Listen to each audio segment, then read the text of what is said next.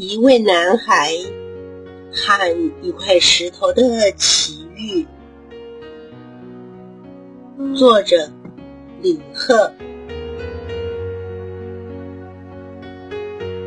在一个离城市很远很远很远的深山里，住着几户人家，其中一户就紧邻着河边。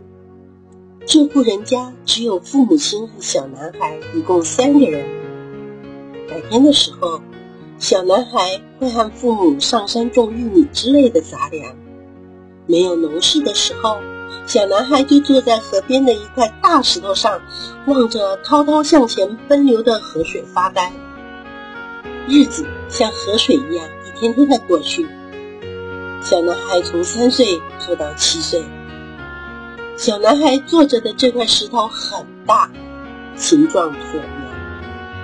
爸爸说：“这块石头在他小时候就存在了，应该是深山发大水的时候被冲下来的。”有一天，小男孩问爸爸：“这条河流到哪里去呢？”嗯，爸爸想了好一会儿，说：“我也不知道。”那山过去再过去是什么地方呢？爸爸望着重重的山峦说：“是个热闹的小镇。”小男孩哦了一声，继续望着那条大河。有天中午，小男孩仍然坐在石头上发呆，突然看到一个陌生的人走过来。陌生人戴着草帽，背着大背包，手上拿着拐杖，晒得很黑的，脸上有一把胡子。年纪看起来和爸爸差不多，但是和爸爸很不一样，也和村里的人很不一样。爸爸看有陌生人，便从屋里出来。陌生人说：“我是个旅人，看这里有人家，便过来看看。”陌生人看看小男孩，看看小男孩坐着的大石头，他问爸爸说：“男孩几岁啦？”七岁了，该上学了，不是吗？是啊，爸爸说。不过山上的孩子上学困难，学校离这里很远，我们又没有钱让他住校。山上的孩子就像没有用的石头，生在这里是命运啊。陌生人看着河水，自言自语地说：“上学才能改变命运呢。”爸爸沉默不语。陌生人接着说：“如果你把那块石头卖给我，你就有钱让孩子去上学了。我喜欢那块石头呢。”爸爸说：“那只不过是块石头，摆在这里已经好几十年了。你买这颗石头做什么呢？”陌生人说：“摆在这里就只是一块石头。”运到了山下就不一样喽，可以摆在花园里，也可以雕刻成什么形状。爸爸同意了。陌生人离开了。过了几天，陌生人带了十几个人来，他给了爸爸一笔钱，然后把石头用粗绳绑起来，十几人把石头扛走了。陌生人还和小男孩一起站在石头前拍了一张照片。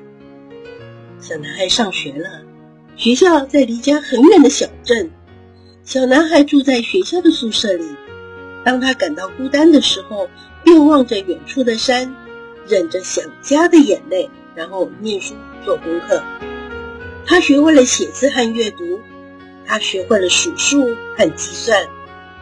地理课让他认识了家乡和世界，科学课让他认识了大自然和宇宙。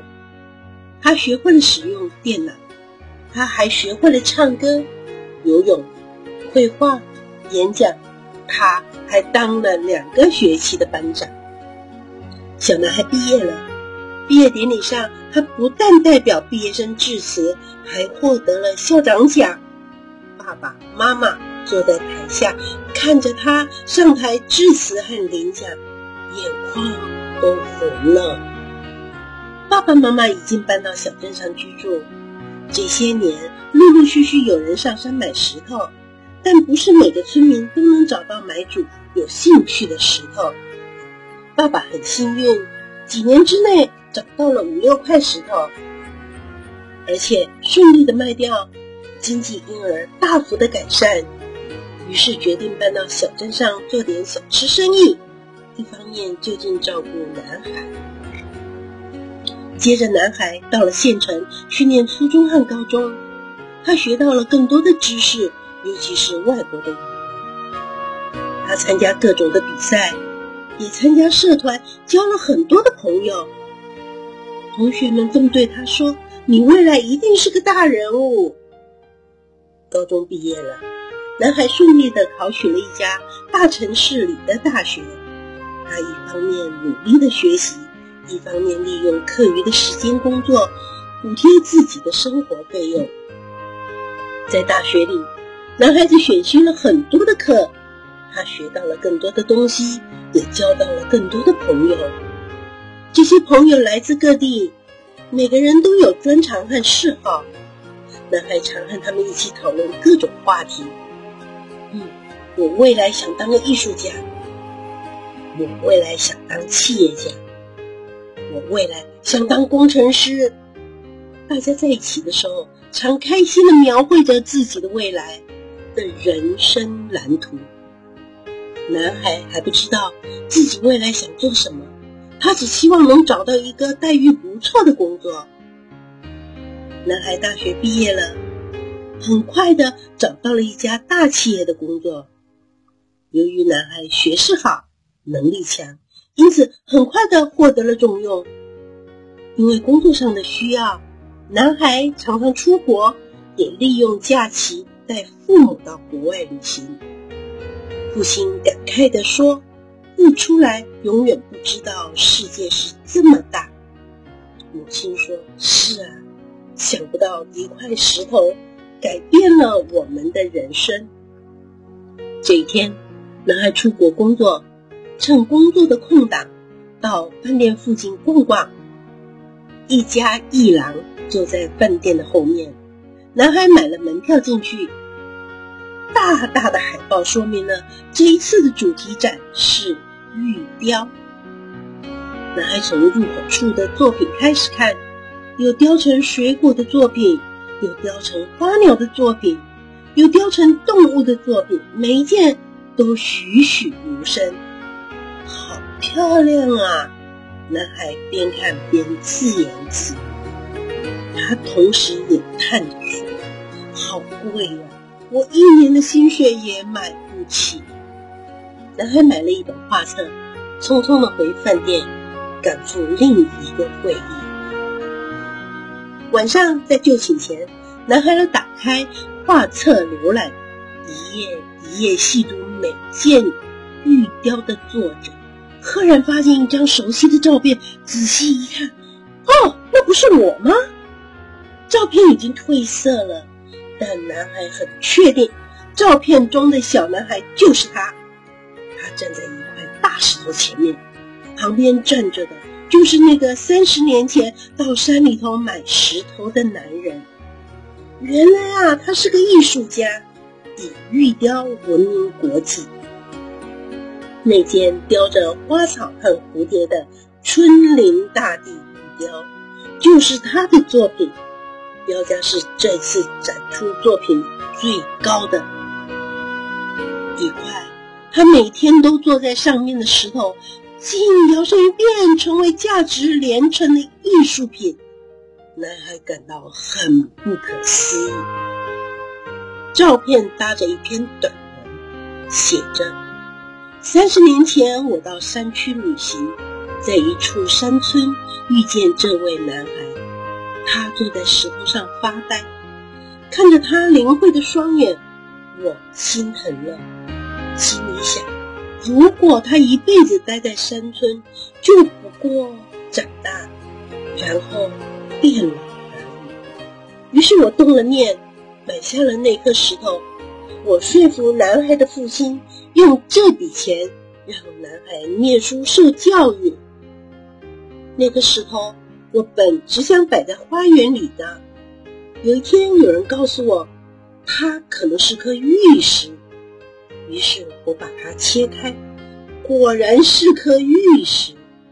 于是我顺着玉石的外形，把它雕刻成春林大地的作品。三十年了，这位小男孩现在怎么样了呢？我很想知道。这张照片不只是为了记录我和他的相遇，更是对他的问候和祝福。